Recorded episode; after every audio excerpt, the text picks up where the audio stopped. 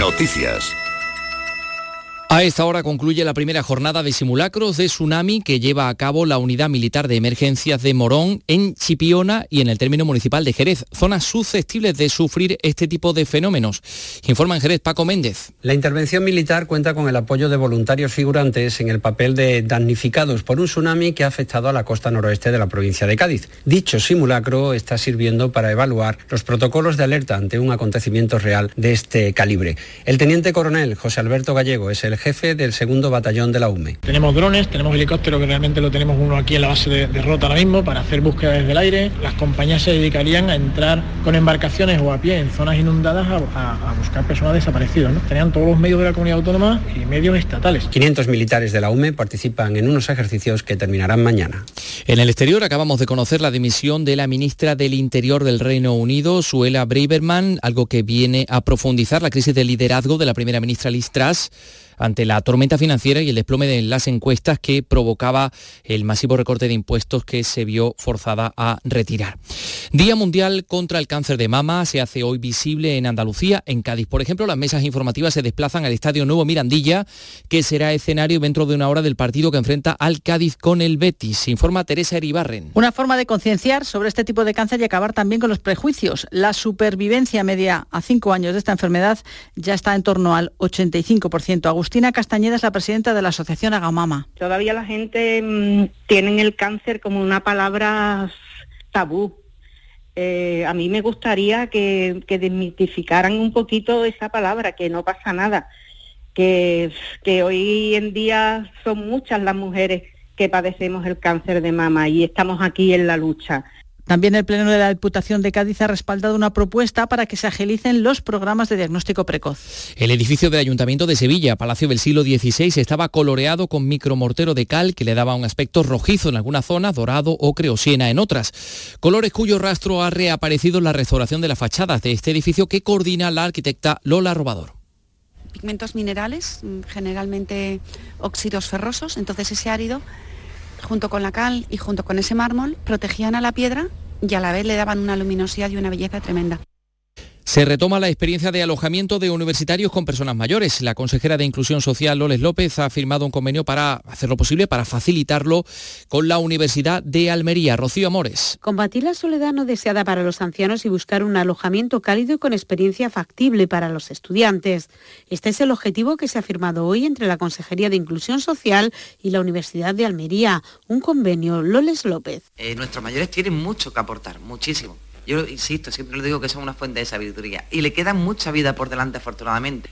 A esta hora tenemos 21 grados de temperatura y tormenta en Huelva, 22 en Cádiz y Málaga, 23 en Almería, Sevilla 24, Córdoba y Jaén registran 25 y Granada 26. Andalucía 6 y 3 minutos de la tarde. Servicios informativos de Canal Sur Radio. Más noticias en una hora. Y también en Radio Andalucía Información y canalsur.es. Quédate en Canal Sur Radio, la radio de Andalucía. Hola, muy buenas tardes. Encantado de saludaros a todas. Y hoy muy especialmente a todas en las que estáis implicadas en este Día Mundial contra el Cáncer. Eh, para prevenir la enfermedad, para llamar la atención, para los tratamientos, para la investigación, para tantas y tantas cosas que eh, mujeres de todo el mundo y aquí en Andalucía pues muchas también, muchísimas, estáis implicadas en esta mm, batalla, aunque a mí no me gustan mucho los términos bélicos para estas cosas, ¿no?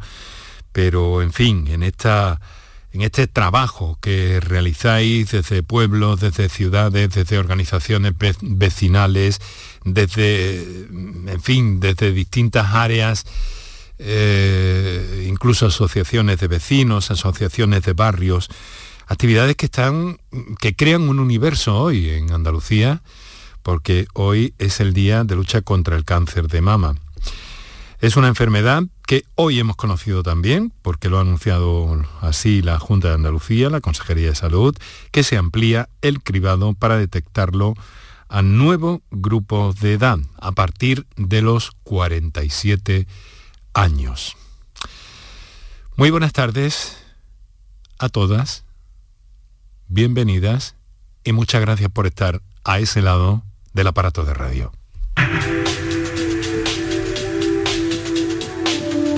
Canal Sur Radio te cuida. Por tu salud. Por tu salud con Enrique Jesús Moreno.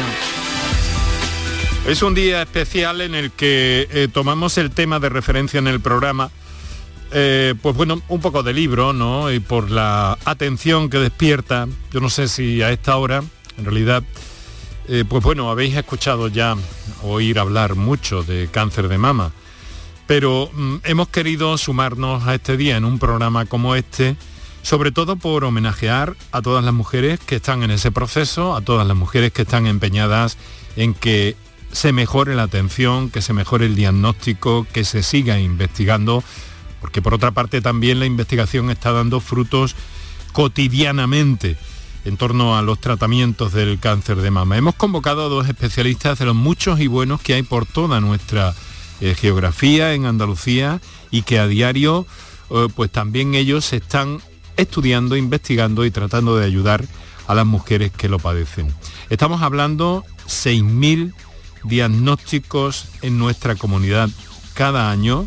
La tasa de supervivencia, efectivamente, como decía hace un momento eh, mi compañero Antonio Catoni en el boletín de las 6 de la tarde, es cada vez mayor y eso se consigue con el empuje que este eh, asociacionismo de pacientes y de otros u otras personas que se han sumado al mismo, pues están consiguiendo poco a poco y afortunadamente con resultados cada vez más eh, cada vez más eh, pues bueno felices de alguna forma no la clave es el diagnóstico precoz vamos a conocer mucho hoy con la presencia de nuestros invitados en torno al diagnóstico en torno a, en torno al proceso terapéutico y en torno a la reconstrucción mamaria, que es algo también muy importante que nos va a ocupar porque hemos convocado a una especialista precisamente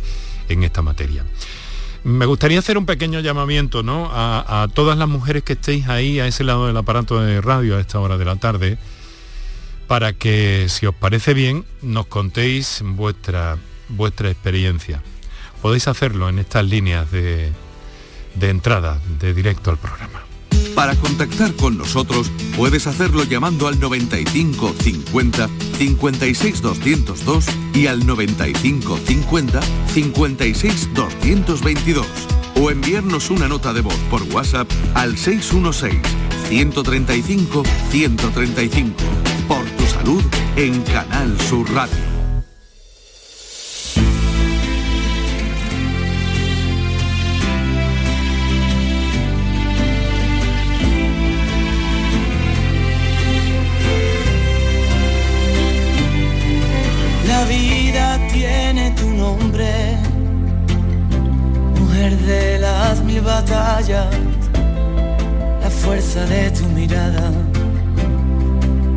Valor no se esconde, hay que plantar la esperanza en el lugar donde duele para que crezca bien fuerte en el miedo que acompaña.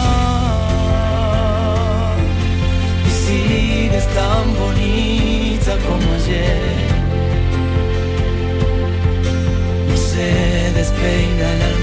Pues fíjense, eh, las personas que hemos invitado esta tarde a nuestro programa, eh, eh, justo cuando hemos, como cada día hacemos en Twitter, les recuerdo que este programa está en Twitter, en arroba por tu salud CSR, pues he recibido muchas comunicaciones en mi archivo personal, en mi dispositivo personal. Oh, doctor Manuel Ruiz Borrego, qué bien, espero escucharlo atentamente buenas tardes. Encantado, muchas gracias por invitarme. Don Manuel, muy buenas tardes, muchas gracias por estar ahí. Gracias a vosotros. Y he recibido mensajes similares también para la doctora Isabel Carbonel, cirujana eh, oncoplástica. Eh, doctora Carbonel, muy buenas tardes. Hola, buenas tardes, muchas gracias.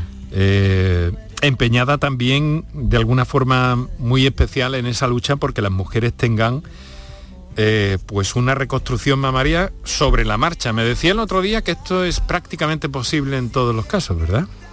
Eh, bueno, como en todo, eh, cada caso hay que estudiarlo por separado. Cuando se habla de terapias personalizadas, no es como ponerse un vestido. Es simplemente que la decisión sobre lo que se puede o no se puede hacer o lo que se debe y no se debe hacer con una mujer eh, con la patología que tratamos nosotros todos los días, yo en exclusiva, es lo que, lo que es mejor para ella.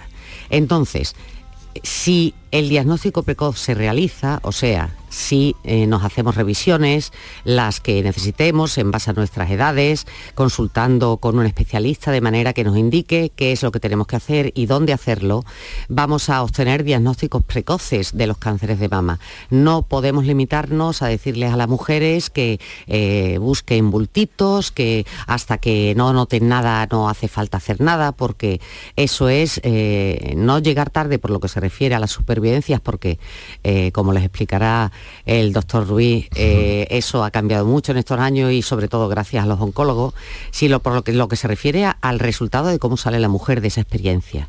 Por lo cual, si podemos obtener diagnósticos precoces y encontrar cánceres de mama que no dan síntomas, que no son palpables todavía, que no provocan ninguna alteración en la piel todavía, podemos eh, hacer de manera que si a esa mujer está indicado hacerle una mastectomía, salga de quirófano con su reconstrucción hecha, la reconstrucción que esté más indicada para ella. Eso cada vez la técnica ha avanzado más ahí, afortunadamente también es un factor muy importante. Eh, que, que, bueno que tienen ustedes muy en cuenta y que están consiguiendo avances también en ese sentido. El doctor Manuel Ruiz eh, trabaja en oncología en el Hospital Universitario Virgen del Rocío de Sevilla, la doctora Carbonell lo hace en el Hospital Quirón Sagrado Corazón, se especializó... Eh, Infanta Luisa. Eh, Infanta Luisa, perdón. Infanta Luisa, en Triana, ¿verdad? Exacto. Eso es, sí. Eso es, discúlpeme, se lo ruego. No, no, por ellos. claro, por ellos, pues a ellos. Y, el, doctor, pues también, mm, no es la primera vez que está con nosotros en este mm. programa para hablar de cáncer de mama. Y hay una buena noticia hoy, ¿no? La ampliación del cribado en este sentido y por continuar la línea que, que abría la doctora Carbonell, ¿no, doctor? Sí, bueno, el tema del cribado, la ampliación del cribado, como ha dicho mi compañera, evidentemente permite hacer diagnósticos más, precoces. El cribado mm, nos ha llevado a que afortunadamente ahora eh, cada vez es más extraño que encontremos mujeres con tumores lo que se llaman localmente avanzados, es decir, cada vez más vemos tumores pequeños, vemos tumores que no tienen afectación de la axila y eso a, los oncólogos pues nos mm. facilita muchísimo el trabajo. Este en cualquier caso sería digamos un primer paso que en general en el momento actual quizás nuestros compañeros los radiólogos pues son los que abren la puerta afortunadamente a la multidisciplina que se abre después en cuanto al tratamiento de, de estas mujeres, pero es el inicio del proceso. Después eh, la cosa pues se va, digamos, complicando con diferentes aspectos que tienen que ver con el tratamiento médico, con el tratamiento radioterápico, por supuesto con el tratamiento quirúrgico. Todo esto en conjunto pues ha hecho que el avance pues los últimos 20 años en cuanto a los resultados del tratamiento del cáncer de mama pues realmente hayan sido espectaculares y afortunadamente pues yo he podido verlo. Yo eh, me llama la atención una cosa que quiero, no tengo más remedio que, que exponer ante ustedes, porque ¿qué ha tenido que ver en todo ese avance? La pregunta es para los dos, inicialmente para la doctora Isabel Carbonell en primer término. Pero uh, claro, estamos viendo que hay un asociacionismo, que hay una solidaridad en el terreno del cáncer de mama, no solo de mujeres, que son las principales protagonistas, también de varones que están con ellas y están de forma eh, muy, muy, muy entregada, ¿no? No quiero decir combativa, eh, muy entregada, pero que mm, está dando unos resultados, por otra parte, que yo creo que son muy buenos. Y a veces, y a veces me pregunto yo, digo, bueno, si esto pasara con los problemas del cáncer de próstata entre los varones, pues a lo mejor conseguiríamos más también, ¿no? En este sentido, ¿qué se ha conseguido con esa movilización que ha habido en los últimos años, en las últimas décadas, de las organizaciones de pacientes y ese marco reivindicativo, a veces efectivo, de ayuda, de apoyo a las mujeres? ¿De qué ha valido, qué ha servido eh, todo eso, Isabel? Eh, bueno, yo mm, te puedo contar la experiencia de quien tiene una edad como nosotros y ha, vivido el proceso de, la evolución en el tratamiento en lo que se refiere al cáncer de mama. Dices, ¿qué tiene que ver? Pues tiene que ver mucho, porque el empuje para que eh, los médicos eh, nos pongamos las pilas y perfeccionemos eh, muchas veces por parte de los pacientes. Me explico. Eh, yo, bueno, he estado muchísimos años en el extranjero y yo he asistido al hecho de que la cirugía, que es mi campo, eh, era principalmente radicalidad oncológica, o sea, quitar lo que había y las mujeres se conformaban y aunque ya nacía el concepto de cirugía oncoplástica, que no es una palabreja, es cirujanos que se dedicaban a mama y que intentaban que aquello no quedara ni deformado, ni mutilado, ni con consecuencias para, para el futuro y de las reconstrucciones. Entonces, ¿qué pasa? Que las mujeres iban al médico, les decían que había que operarlas y les decían lo que le iban a hacer. Y la mujer misma decía, pues en el grupo que yo tengo, o mi prima, o mi tía, o mi vecina del quinto, eh, le han hecho lo mismo, pero, o sea, le han tratado lo mismo, pero ha salido de allí con la mama puesta. O le he visto a la mama y está muy bonita. Y entonces son las mujeres las que dejan de resignarse a aceptar un cierto tipo de tratamientos y por el pasapalabra saben por gente que conocen y por las asociaciones que hay más. Por lo cual, a un cierto punto, los médicos, que somos una categoría un poco especialita, pues, y yo hablo sobre todo por los cirujanos, que es, digamos, para mi gusto la peor, eh, eh, tuvieron que ponerse las pilas y decir, bueno, es que esta se ha ido y entonces, ¿qué pasa? ¿Pero qué es lo que hace fulanito? Esto en este momento se está desarrollando por lo que se refiere a la rehabilitación. Durante muchísimos años hemos oído lo de no, no, no, no te puedes mover, no hagas nada, no cargues, no uses el brazo, no te muevas. Eh, y ahora en día, eh, si, tenéis conocimiento, existen competiciones de Dragon Boats de pacientes de asociaciones de mama que insisten en que lo que hay que hacer es moverse. El ejercicio físico es beneficioso. Cada vez hay más datos y testimonios en este sentido y, personas que se organizan para llevarlo a cabo.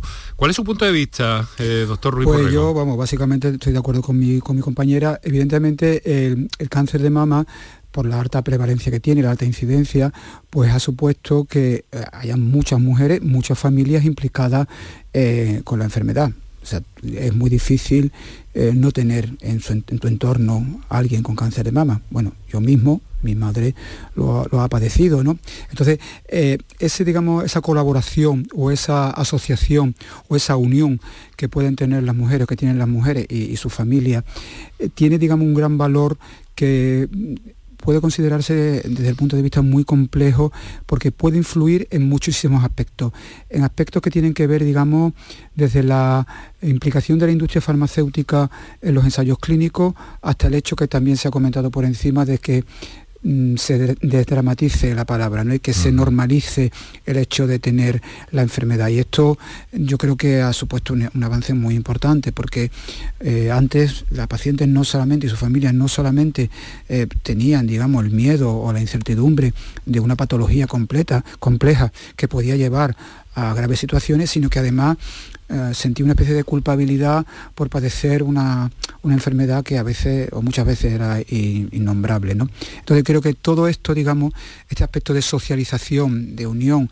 de colaboración de las asociaciones de pacientes y de su familia, mm, es un punto más a todo el avance espectacular que se ha producido en estos años en el cáncer de mama.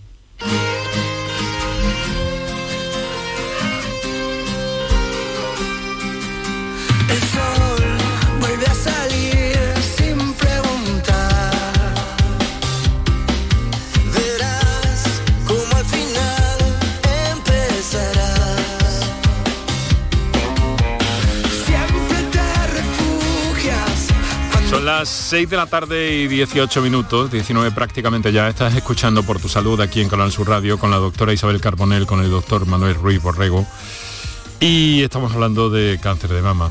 Insisto en que me gustaría mm, contar con tu punto de vista, eh, tengas la relación que tengas con esta enfermedad o la apreciación o la experiencia que quieras trasladarnos o que quieras contarnos y que sirva para que todos nos, empapemos de esta idea y que mm, toquemos todos los palos en el sentido en el que a cada uno en esta sociedad nos corresponde de algún modo, ¿no?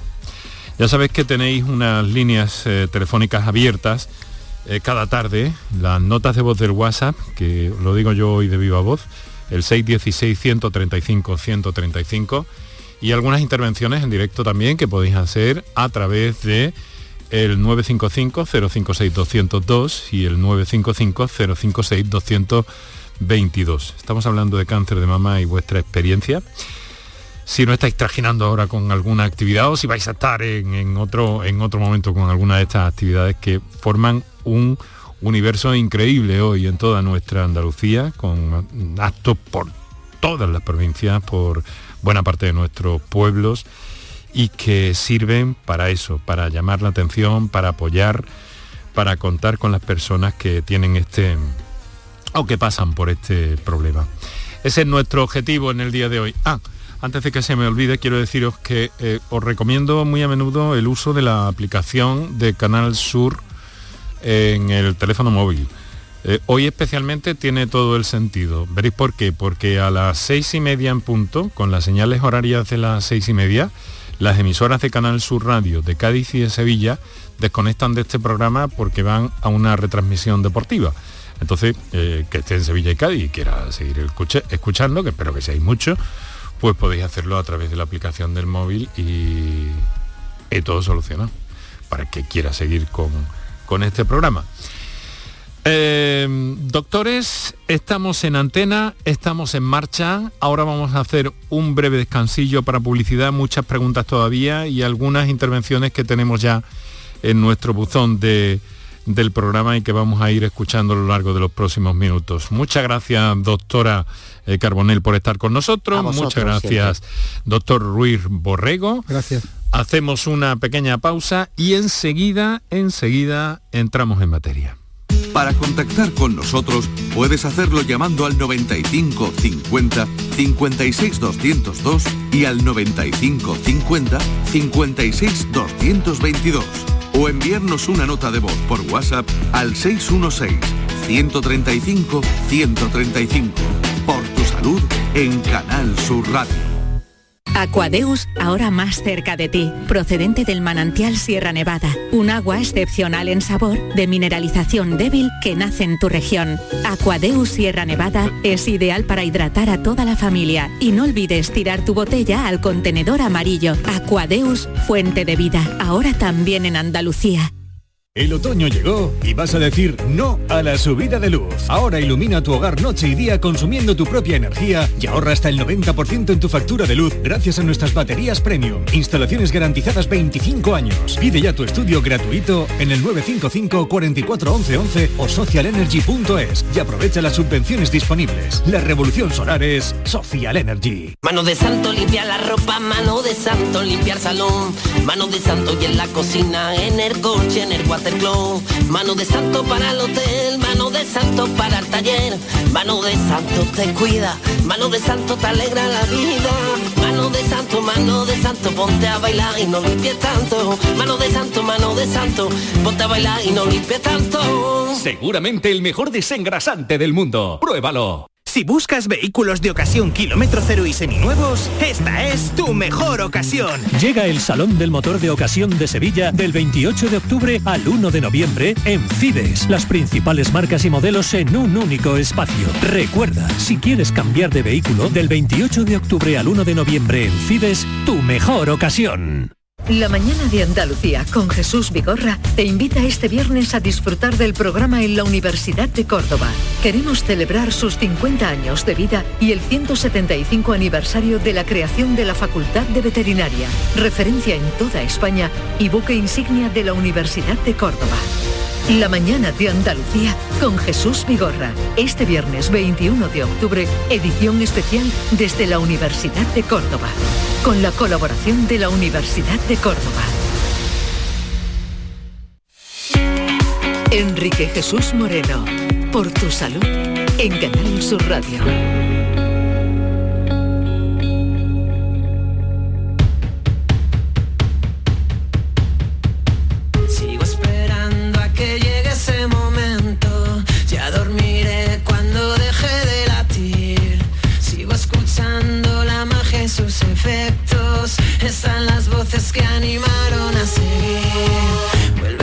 6 de la tarde 24 minutos en este momento, Día Mundial contra el Cáncer de Mama, una enfermedad que se diagnostica eh, pues cada año a 6.000 mujeres. Hay algún varón también en todo esto, aunque son absolutamente minoritarios, pero mm, me gusta a mí em, recordar siempre estas circunstancias, ¿no? eh, que, es eh, poco conocida algunas veces. Estamos compartiendo con la doctora Isabel Carbonell y con el doctor Manuel Ruiz Borrego, que me piden eh, muchas oyentes oyentes nuestras y pacientes suyas, doctor, que, que le salude de, de un, saludo, forma- un saludo para ellas, de mi parte. Co- ¿Cómo le, cómo le, cómo le tratan? eh? Estoy viendo unas cosas que no puedo trasladar porque no estoy autorizado para ello, aunque sí alguna comunicación me ha llegado un poco más abierta, en concreto de una compañera, de Rocío Fernández, que me ha dicho, salúdamelo, salúdamelo. y me lo ha dicho con mucho cariño, ¿eh? se, se percibe eso. Un saludo para ella, muy cariñoso también. Isabel, eh, estas cosas también en la humanización de, de los tratamientos de la medicina y en el caso de, un- de un- de una enfermedad tan sensible como esta, eh, también, han, también han tenido un avance muy importante en los últimos tiempos, ¿no? Eh, ¿Te refieres al trato con los pacientes? Exactamente. Eh, bueno, yo, ¿qué quieres que te diga? Yo creo que eso va casi, casi, voy a decir una opinión puramente personal, ¿eh?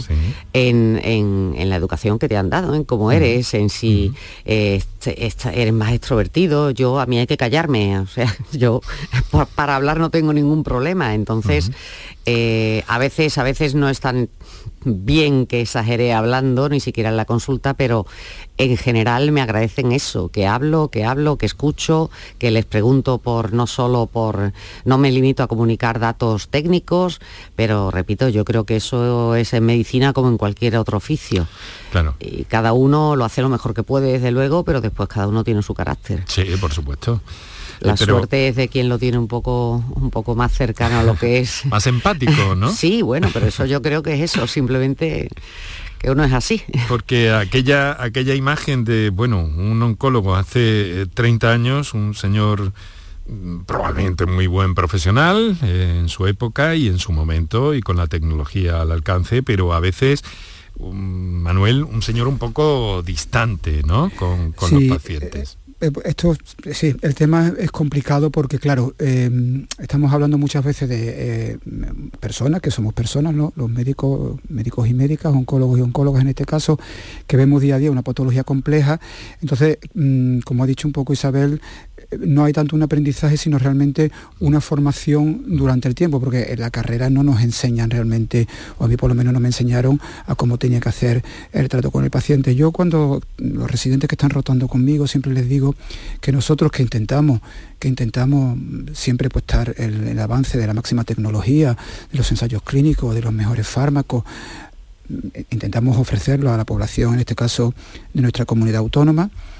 Claro, si todo esto no está cubierto o acompañado de una relación, de una buena relación, llamémosle si quieres empatía, con la paciente y con también con su familia, es que realmente, aunque lo hagamos bien, mm, no sirve de mucho, porque eh, la paciente y su familia no lo vive o no lo, o no lo comprende. O sea, yo creo que es más importante, siempre lo digo, es mucho más importante, eh, por lo menos para oncólogo, ser un buen técnico y hacer bien tu trabajo, pero tiene que estar acompañado de esta relación empática y de esta relación personal. Date cuenta además que, claro, nosotros eh, afortunadamente tratamos a las pacientes durante muchos años, ¿no? O sea, yo todavía mm, tengo conmigo, hasta hace poco tiempo que se han dado de alta pacientes que empezaron cuando yo era médico residente. Entonces, claro, es muy difícil no tener una relación mm, casi, vamos, diría más allá de la amistad, ¿no? Claro, Porque en- mucho tiempo has conocido su sufrimiento, has conocido a sus hijos, has conocido a sus nietos a veces, y esto pues evidentemente te da quizá a lo mejor una perspectiva diferente a la de otros profesionales. Pero bueno, siendo, digamos, sintético en la pregunta, yo creo que aunque lo que importa es, digamos, la técnica y la ciencia, el arte médico eh, tiene que estar siempre en paralelo. Estar con nosotros puedes hacerlo llamando al 95 50 56 202 y al 95 50 56 222 o enviarnos una nota de voz por WhatsApp al 616 135 135 por tu salud en Canal Sur Radio.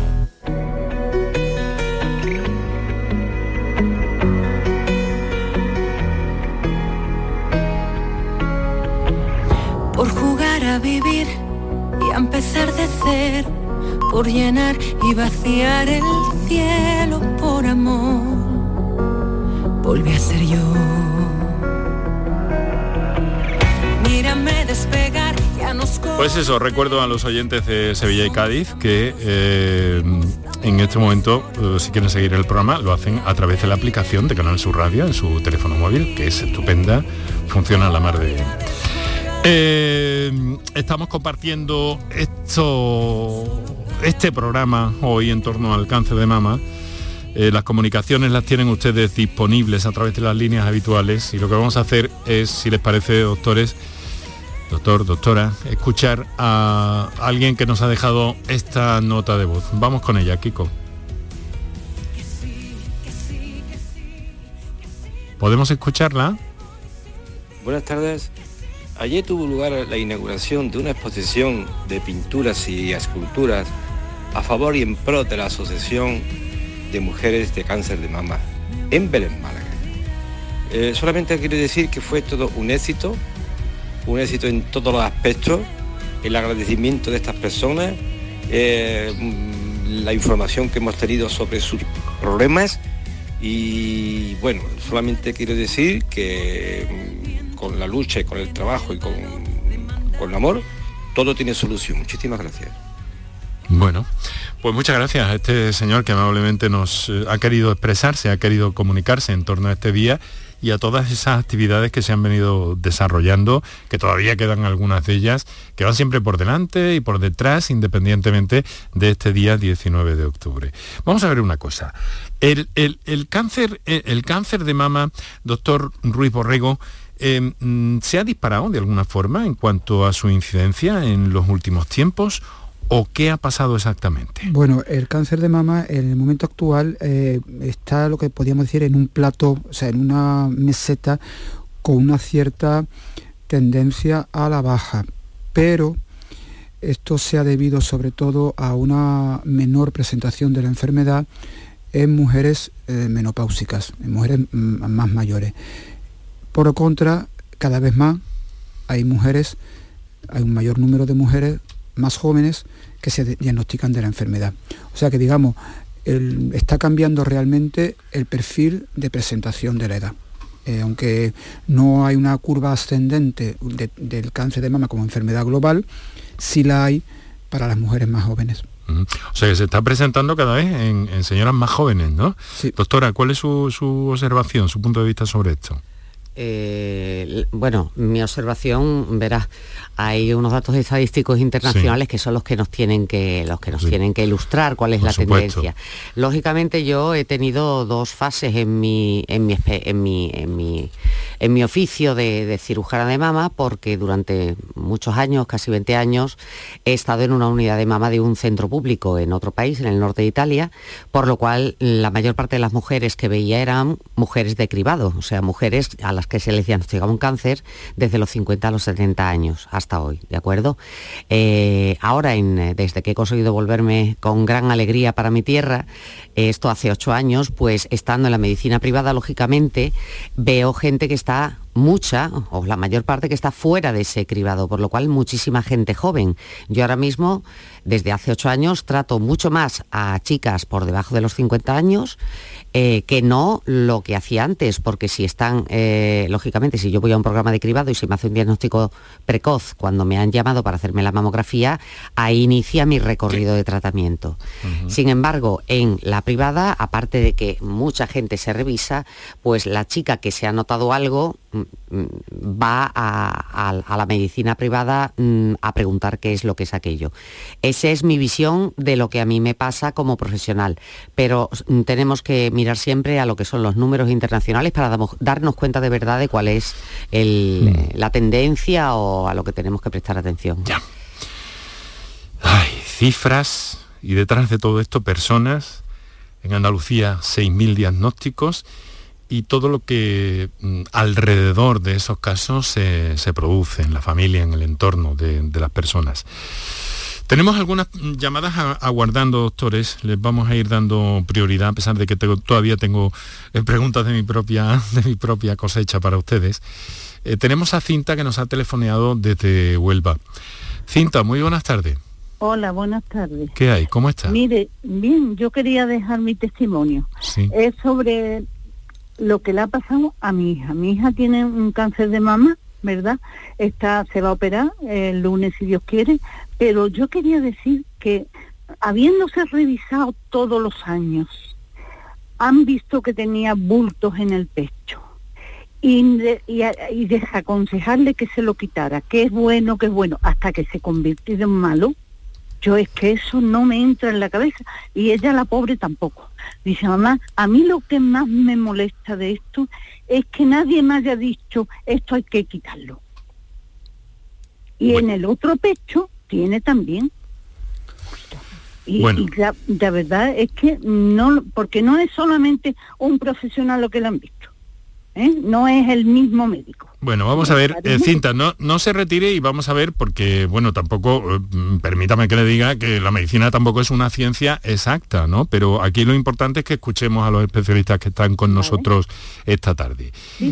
Eh, doctor Ruiz Borrego. Yo, bueno, mi opinión, este caso es un caso que se repite bastante. Eh, vamos a ver, el diagnóstico precoz del cáncer de mama, como hemos comentado, eh, tiene un rango de edad que es para lo que sirve. Es decir, no es posible siempre hacer un diagnóstico precoz, sobre todo en las mujeres que son premenopáusicas, por las propias características de la mama. Es decir, la mama en la mujer premenopáusica es una mama densa que en la escenografía se ve pues blanca, todo blanco. Entonces es difícil mm, determinar qué hay debajo. ¿Qué, qué ocurre cuando, como en este caso, que es un caso que comenta esta señora, que yo le doy mi ánimo, por supuesto, y ojalá que vaya todo bien, cuando una mujer tiene lo que se llama una mastopatía o digamos una mastopatía fibroquística que supone pues tener nódulos benignos, fibromas o quistes en la mama, que esto es muy frecuente. ¿Qué pasa? Los fibromas y los quistes eh, de mama no pueden convertirse en enfermedad maligna. Lo que pasa es que yo hago la comparación, que se la hago a los estudiantes de medicina y a nuestros médicos residentes, de que si uno tiene una caja mm, con bolas de billar blancas, esa caja no la estamos viendo, sino que estamos tocando las bolas de billar desde fuera. Y aparece una bola de billar negra en un momento, es decir, las bolas blancas no se pueden convertir en negras, pero sí tapan el que aparezca una bola negra. Y hasta que esa bola negra no tiene características especiales o porque el bulto ha crecido mucho o porque la paciente se nota algo en la piel o porque se nota algo de retracción en el pezón, hasta ese momento no se produce el diagnóstico. Es decir, este es un hecho que se repite mucho y por eso siempre comento que el diagnóstico precoz del cáncer de mama está bien que lo incentivemos, yo me alegro mucho de que se haya bajado eh, la edad hasta los 47, 48 años, pero en mujeres muy jóvenes es muy complicado hacer, vamos, muy complicado no, es imposible hacer un diagnóstico precoz desde el punto de vista de la mamografía. Los, radiólogos afortunadamente, y esto está eh, matemáticamente hecho, tienen una estandarización, una puntuación, lo que se llama el sistema BIRAT, del 1 al 6, y esa puntuación nos permite saber cuándo el tumor es probablemente benigno, cuándo es probablemente maligno, cuándo necesita un seguimiento a los seis meses o cuándo hay que biopsiar. Pero como digo, lo que ha sucedido en el caso de la hija de esta oyente es una, es una historia bastante, bastante frecuente. Bien, eh, vamos a ver, eh, doctora, eh, me gustaría escucharla también sobre este, sobre este asunto. Bueno, voy a intentar a- eh, resumir porque, claro, así en, diferido es un poquito, un poquito difícil resumir eh, esta historia. Como decía el doctor Ruiz, es muy frecuente oír este tipo de historias. Entonces, primer dato, y esto nos lo pregunta cualquier mujer de cualquier edad a la que le hacemos un diagnóstico. Pero si yo me reviso todos los años, es que, eh, además yo soy mujer, por lo cual hago mis revisiones iguales que ella, no es que cuanto más nos revisemos, más nos libramos. Es que cuanto más nos revisemos, más probabilidad tenemos de que cuando sí nos toca y cuando nos toque, nos lo encuentren antes de que el problema sea mayor. Entonces, el punto uno es ese. Eh, no es que revisar todos los años nos libra de un peligro, nos libra de, una, de, complicar el recorrido de curación de esta enfermedad. Eso, punto número uno. Punto número dos, eh, es que yo odio la palabra bulto. Le tengo una manía impresionante. Porque mm, no es una palabra médica. Ya cuando leo bultoma ya, ya mm, cambio de color de piel. Entonces, todo el mundo, todas las mujeres, sobre todo, como decía el doctor Ruiz, las mujeres jóvenes, tienen la mama llena de lo que supone la evolución normal de las mamas de cualquier mujer. Eh, ya una chica con 30 años lleva 20 años o 15 años de ovulaciones. Eh, son mamás sanas, funcionantes, pero no quiere decir que sean mamás nuevas. Entonces, el hecho de que le hubieran eh, descrito una cantidad infinita de quistes que no son otra cosa que mm, huequitos, huequitos con dentro eh, líquidos de los más variados colores, o fibroadenomas, que son lo que corresponde a los fibrolipomas de la piel o a los fibromiomas del útero y que nadie lo considera que sean peligrosos y está más que demostrado que, como decía mi compañero, no aumentan el riesgo, el riesgo oncológico, eh, eso no tiene nada que ver con un cáncer de mama. En unas mamas que primero habría que ver con exactamente mm, estudiarlas con mamografía es mm, raya la inutilidad, habría que completar con ecografía y ver que eh, las eh, pruebas se, realizaran en, un centro especializado para que tengamos bastantes números para que un radiólogo que tiene ya eh, la tarea complicada pudiera mm. distinguir entre un nódulo benigno y uno maligno pero el hecho de que se revisara y de que tuviera la mama llena de bultos no es una patología. Siento mucho que que las cosas hayan terminado así, hayan derivado así, ¿no? Si es, si es operable y si la están curando, quiere decir que muy probablemente no se ha llegado tarde. Para eso nos revisamos. Bueno, Cinta, está usted ahí todavía, ¿verdad? Muchas gracias por... por la aclaración. Yo le digo que, es complejo, pero eh, le aseguro, por lo poco que sé de todo esto, pero le aseguro que los doctores han hecho un ejercicio eh, increíble para trasladarle con justeza qué es lo que puede haber ocurrido aquí, ¿vale? Vale, muchas ¿Eh? gracias. Porque es muy complejo, es muy complejo. Muchas gracias. Eh, ¿Cómo se llama su hija, Cinta? Mi hija se llama Macarena. Macarena. Pues envíele un abrazo de nuestra parte hoy muy especialmente para todas aquellas mujeres y especialmente las que están en un proceso así. ¿eh? Vale, y mucho ánimo. Muchas gracias, Cinta. Un fuerte, un fuerte abrazo. Bueno, me dicen que tenemos que hacer sí o sí una desconexión para publicidad, luego vamos a seguir atendiendo, atendiendo llamadas. Por tu salud. Canal Sur Radio, Sevilla. Si necesitas recuperarte de una operación de cadera, rodilla o cualquier otro proceso médico, en Vallesol podemos ayudarte. Contamos con profesionales que te ayudarán a recuperarte más rápido y llevarán un estrecho seguimiento de tu evolución. Y todo ello sin desplazamientos innecesarios y por mucho menos de lo que imaginas. Infórmate en el 924 24 25 o en vallesol.es. Vallesol, la residencia que te mereces. Bienvenidos a Sacaba. Mil metros de electrodomésticos con primeras marcas. Grupos Whirlpool, Bosch y Electrolux. Frigoríficos, lavadoras, hornos, vitros. ¿Quieres más? Aires acondicionados, aspiradoras, pequeños electrodomésticos. Y financiamos en 12 o 20 meses sin intereses solo tú y Sacaba. Tu tienda de electrodomésticos en el Polígono Store en calle nivel 23. Ven a ver nuestra exposición y sus 25 años de experiencia. Sacaba. Pero Pepe, Carmen, qué guapísimos estáis. Tenéis la piel perfecta. Sí, hemos ido a Clínica Doctor Ortiz y nos ha aconsejado lo mejor para los dos han transmitido seguridad y confianza. Son muy completos. Tratamientos de arrugas, rellenos faciales, láser, cirugía plástica, injertos capilares, ginecología. Pide tu cita gratuita en Clínica Doctor Ortiz y siéntete segura en tu clínica estética de confianza. Pacientes reales, belleza natural. El mejor jamón del mundo te espera en Aracena. Del 14 al 16 y del 21 al 23 de octubre celebramos 25 años de Feria Regional del Jamón y del Cerdo Ibérico. Un entorno incomparable y un sabor único. Ven y disfruta de Aracena, la ciudad de la gruta y de otras muchas maravillas. Enrique Jesús Moreno, por tu salud, en Canal Sur Radio.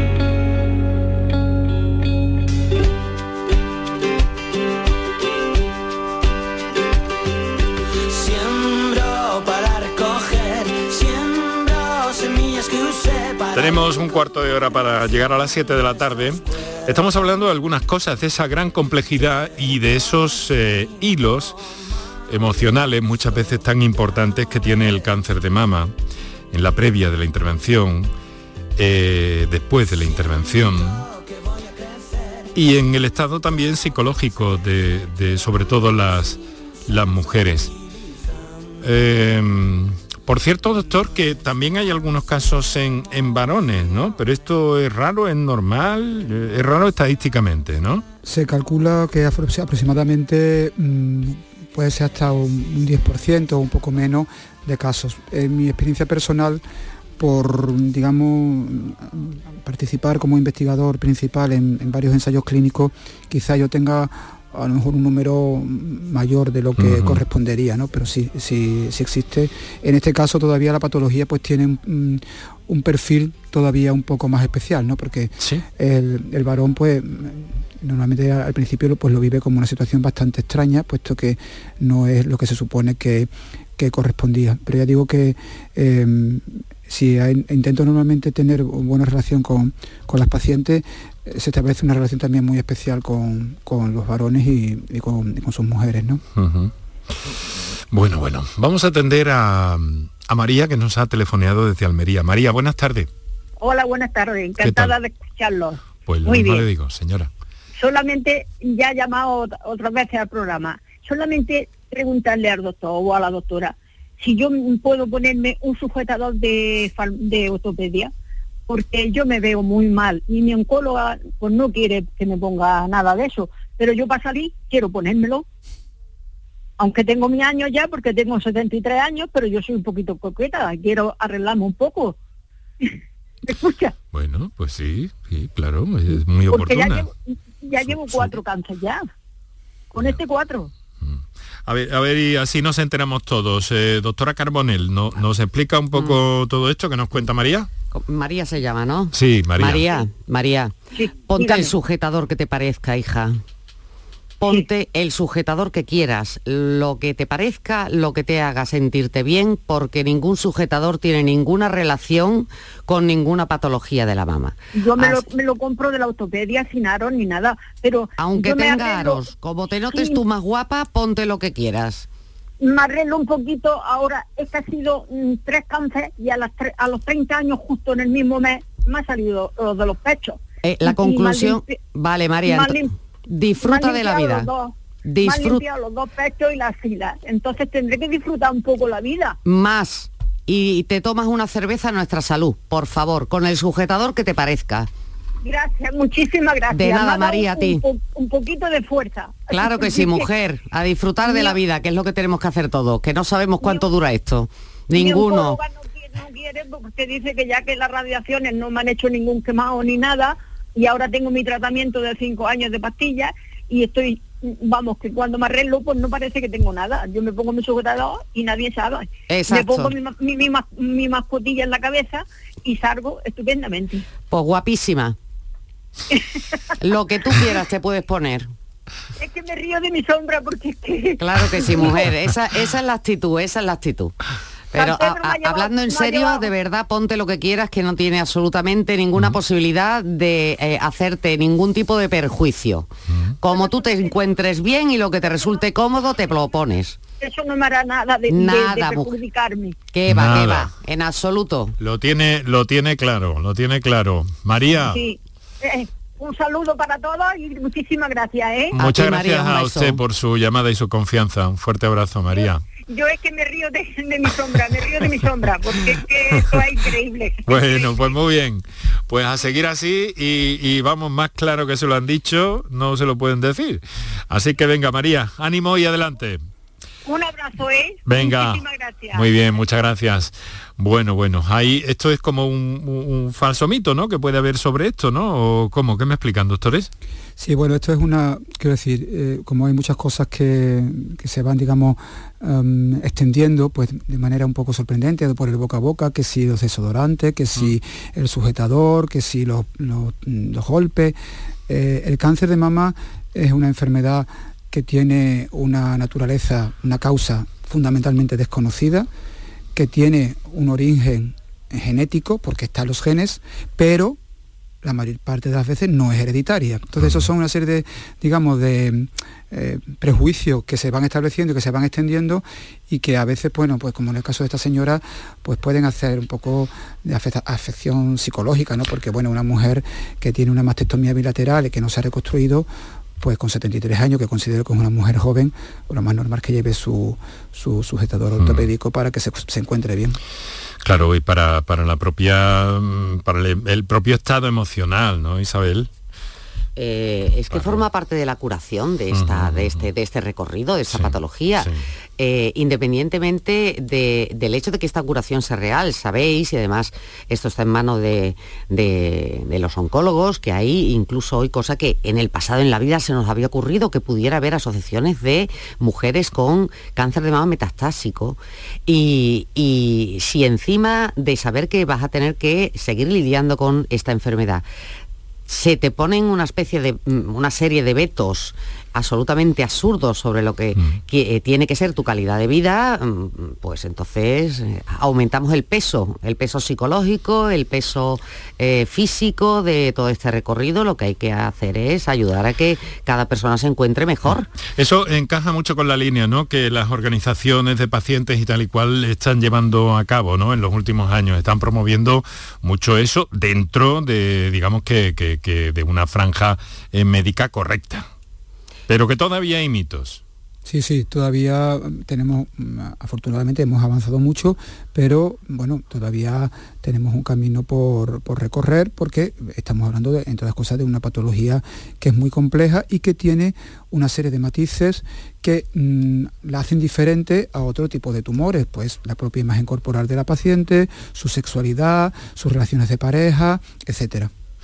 Bueno, vamos a escuchar, tenemos nueve minutos para las siete de la tarde, aquí Canal Sur Radio, en el directo de la radio, como cada tarde, en la redifusión también de este programa durante la madrugada, eh, que sepáis que estamos también con vosotros y vosotras y eh, también a través de la plataforma Canal Sur Más y canalsur.es y desde luego en la aplicación de Canal Sur Radio que te recomiendo la tengas a mano en tu teléfono. Vale para cualquier tipo de teléfono, cualquier tipo de sistema operativo y podéis eh, escuchar cualquier eh, programa de esta, de esta marca en cualquier parte del mundo y a cualquier hora del día o de la noche.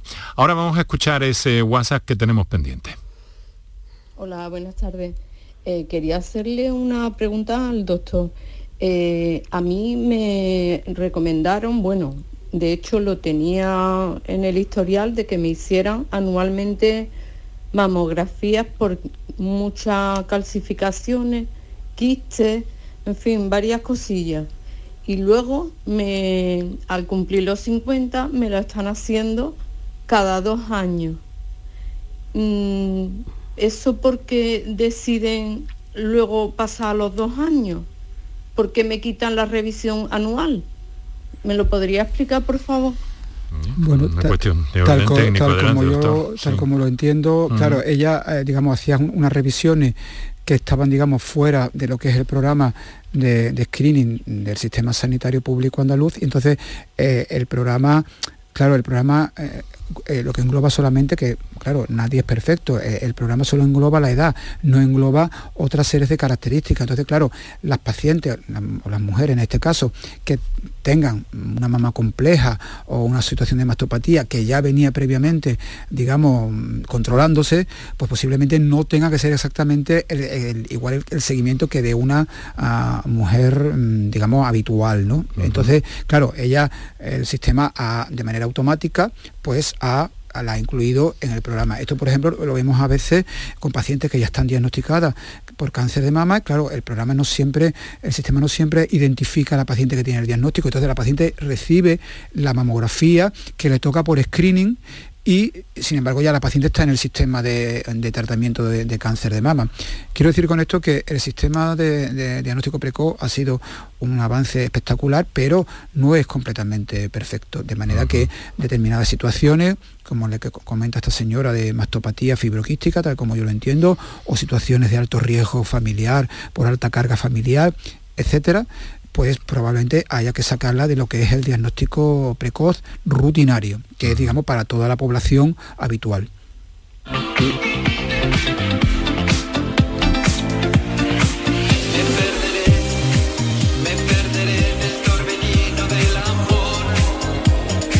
Tenemos cinco minutos para las 7 eh, de la tarde, Canal Sur Radio, por tu salud. Em, vamos a recoger un poco ¿no? Eh, la mesa de, esta tarde, este escenario sonoro que montamos en torno a la salud cada tarde. Investigación eh, que viene dando buenos frutos. A ver, ¿quién me habla de eso? ¿De cómo están las cosas? Bueno, eh, claro, es que hablar de investigación es básicamente hablar de, mi trabajo, De sus ensayos, claro. Lo que, lo que yo me, a lo que yo me dedico. Pues evidentemente, claro, es que eso nos ha permitido directamente revolucionar completamente el, escenario que teníamos previamente. O sea, el diagnóstico precoz es muy importante, pero cuando ya tenemos a las pacientes, que como hemos dicho cada vez son más jóvenes, en la consulta, ofrecerles la posibilidad de nuevas terapias que entre otras cosas nos sirven cuando las aplicamos antes del tratamiento local, lo que llamamos tratamientos neoadyuvantes, que cuando llegan los compañeros cirujanos al tratamiento local, pues se encuentran que o no tienen nada que quitar, solamente tienen que precisar que no hay enfermedad ahí, o tienen que hacer una cirugía conservadora, que como hemos visto también forma parte yo creo que de la calidad de vida de, la paciente. decir, y, una cosa interesante que yo veo es que cada vez en este sentido y en el cáncer de mama particularmente se están personalizando mucho los tratamientos, doctor. Esta este es la línea con la que nosotros estamos trabajando, es decir, intentar que dejemos, digamos, la quimioterapia citotóxica a un lado, solamente para casos que sea imprescindible, y cada vez hagamos tratamientos que están dirigidos a características específicas de las enfermedades que muchas veces o la mayoría de las veces no son quimioterapia, sino que son o anticuerpos o incluso terapias orales y que nos permiten, aparte de una gran eficacia, una mucha menor toxicidad. Doctora, en este campo, desde el punto de vista de la cirugía, eh, todo esto mejora al final cuando definitivamente hay que llegar a eso, a la cirugía, ¿no? Pues eh, eh, nuestro futuro es incierto, como dice el doctor Pepe de León, al que mando un saludo si nos está escuchando, que está en el Virgen de Rocío, la figura del cirujano de mama a lo mejor, a lo mejor desaparecerá y sin a lo mejor. Yo creo que estaré por lo menos jubilada, si no ya fallecida. Pero eh, el cáncer se curará, serán los oncólogos los que los curen. Eh, todos los días hay avances por lo que se refieren a las terapias. Los tumores de peor pronóstico de hace poquísimos años, hoy en día los tratan ellos antes de pasar a cirugía y no desaparecen con las pruebas de imagen, pero cuando vamos a quitar, porque el protocolo hoy en día todavía nos obliga a quitar eh, eh, la pequeña parte que hay alrededor de, del marcador que se dejó en la biopsia, no queda absolutamente nada, lo que queda es fibrosis, cicatriz de que un tratamiento ha funcionado. Entonces, nos faltan fármacos que hagan, que obtengan ese resultado con todos los tipos de cáncer de mama, porque hay una infinidad de tipos de cáncer de mama. Pero llegaremos a eso. Así que pues yo espero, vamos, estar muerta no, jubilada. Pretendo vivir muchísimos años gracias a los oncólogos, si puede ser. Doctora, midiendo una voz como la suya, autorizada, con este, con esta idea de, esperanza mm, sobre el cáncer de mama, mm, es el momento para casi casi que no decir nada más. Pero claro, tengo que agradecerle tanto a usted, Isabel eh, Carbonell, cirujana oncoplástica, eh, eh, que trabaja en el Quirón eh, Infanta Luisa. Infanta Luisa de Triana. Es que tengo apuntado otra cosa, no sé por qué y con el doctor Manuel Ruiz Borrego, que es oncólogo médico y radioterapéutico y también... No, solo, solo, solo, oncólogo médico de momento.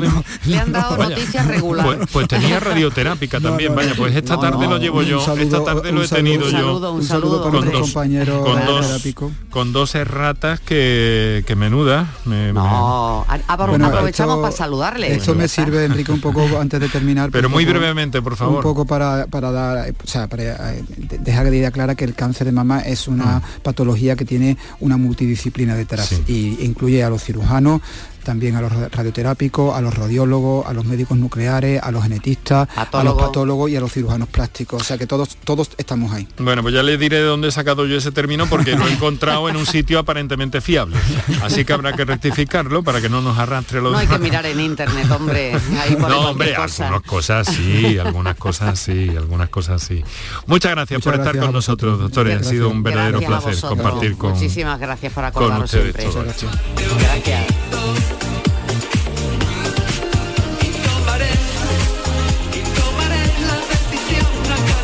Vamos a llegar a las 7 de la tarde. Mañana eh, volveremos a las 6, como siempre, y hablaremos de enfermedades relacionadas con el hígado y con los tratamientos que las personas trasplantadas eh, tienen que seguir después de eso, después de un trasplante de hígado.